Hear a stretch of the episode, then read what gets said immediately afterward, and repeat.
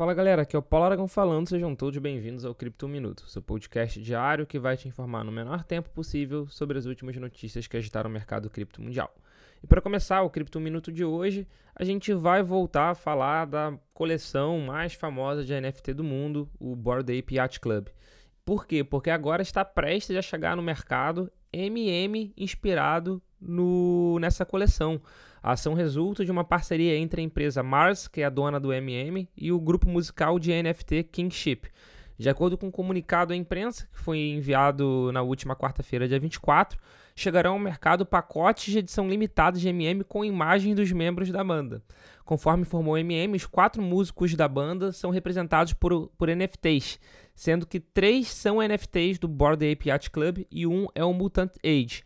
A Kingship é uma criação da 1022PM, que é uma gravadora que faz parte da Universal Music Group. Apenas 4 mil caixas foram criadas no total. A edição Gold é a versão mais rara e vem uma caixa de presente branca e dourada com os doces personalizados. Além disso, os membros do grupo Kingship vêm em caixas numeradas de forma individual de 1 a 100. Ou seja, MM vai ajudar a levar NFT para o mainstream. Agora as pessoas vão poder comer um exemplar de NFT. Continuando o Cripto Minuto de hoje, a gente vai dar um follow-up na notícia sobre o Mixer Tornado Cash, que foi sancionado nos Estados Unidos.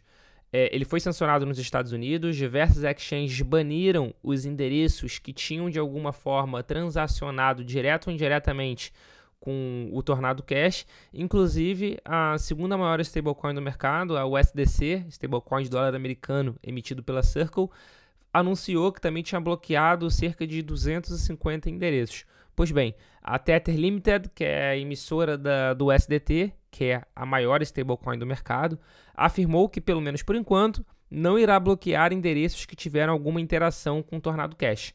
De acordo com a empresa, seus representantes estão em contato com as autoridades dos Estados Unidos e tomaram essa decisão. Segundo um comunicado enviado pela Tether ao criptofácil.com, a Agência de Controles de Ativos Financeiros dos Estados Unidos não obriga emissores de stablecoins a bloquearem os endereços. Por isso, a Tether decidiu não fazer o mesmo que outras exchanges e protocolos fizeram. A empresa disse que está em contato diário com o órgão, mas seus representantes não exigiram bloqueio bem como nenhum outro regulador estadunidense.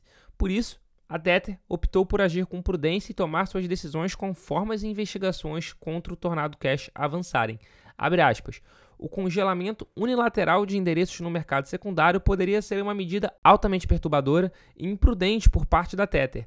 Mesmo que a Tether reconheça atividades suspeitas em tal endereço, completar um congelamento sem instrução verificada de autoridades legais e de outros órgãos governamentais pode interferir nas investigações em andamento. Fecha aspas. Ou seja, é, de acordo com a Tether, não foi obrigado o congelamento.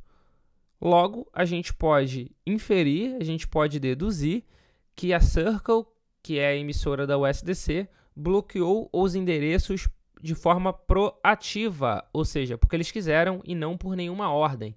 Aí a interpretação é livre cada um pode interpretar da forma como bem entender. Continuando o Cripto 1 Minuto de hoje, a gente vai falar agora sobre o Senado Federal, que abriu um edital para concurso público para 22 vagas de cinco cargos diferentes. Foi publicado ontem no Diário Oficial da União.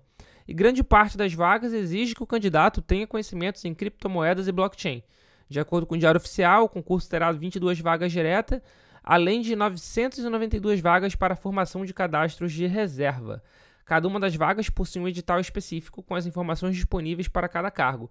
Os salários oferecidos começam em R$ 7.970,84, mas pode chegar a R$ 33.461,68 com as gratificações e benefícios concedidos. Se alguém tiver interesse, pode ler a matéria completa lá no criptofácil.com.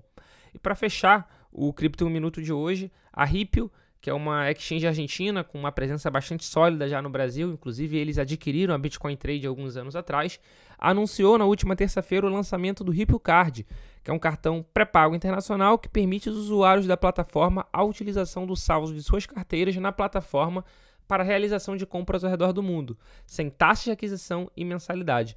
Lançado com exclusividade no Brasil em parceria com a gigante mundial de pagamentos Visa, o Ripple Card funcionará com moedas fiduciárias, como o dólar e o real, já que a Ripple será responsável pela conversão das criptos para os respectivos valores correspondentes à compra. Em caráter promocional, e aí é o grande motivo da gente ter escolhido essa notícia para dar aqui no Cripto 1 Minuto de hoje, os usuários do Ripple Card receberão 5% fornecidos pela Ripple como cashback de qualquer compra realizada, o que será feito por meio de créditos em Bitcoin na carteira dos respectivos usuários do aplicativo até o próximo dia 31 de outubro, no limite de 250 reais. Ou seja, para quem já é usuário da Ripple, é uma boa notícia, pede um cartão, utiliza coisas que já pagaria no débito de qualquer forma e ganha aí 5% de cashback até 250 reais em Bitcoin. Uma forma de comprar Bitcoin indiretamente. Esse foi o Cripto Minuto de hoje. Não deixe de colocar o seu like, tiver pelo YouTube, tiver por outro player, seu coraçãozinho, suas cinco estrelas. Enfim, não sei por onde você está escutando, mas de qualquer forma, agradeço a sua companhia e até a próxima. Valeu!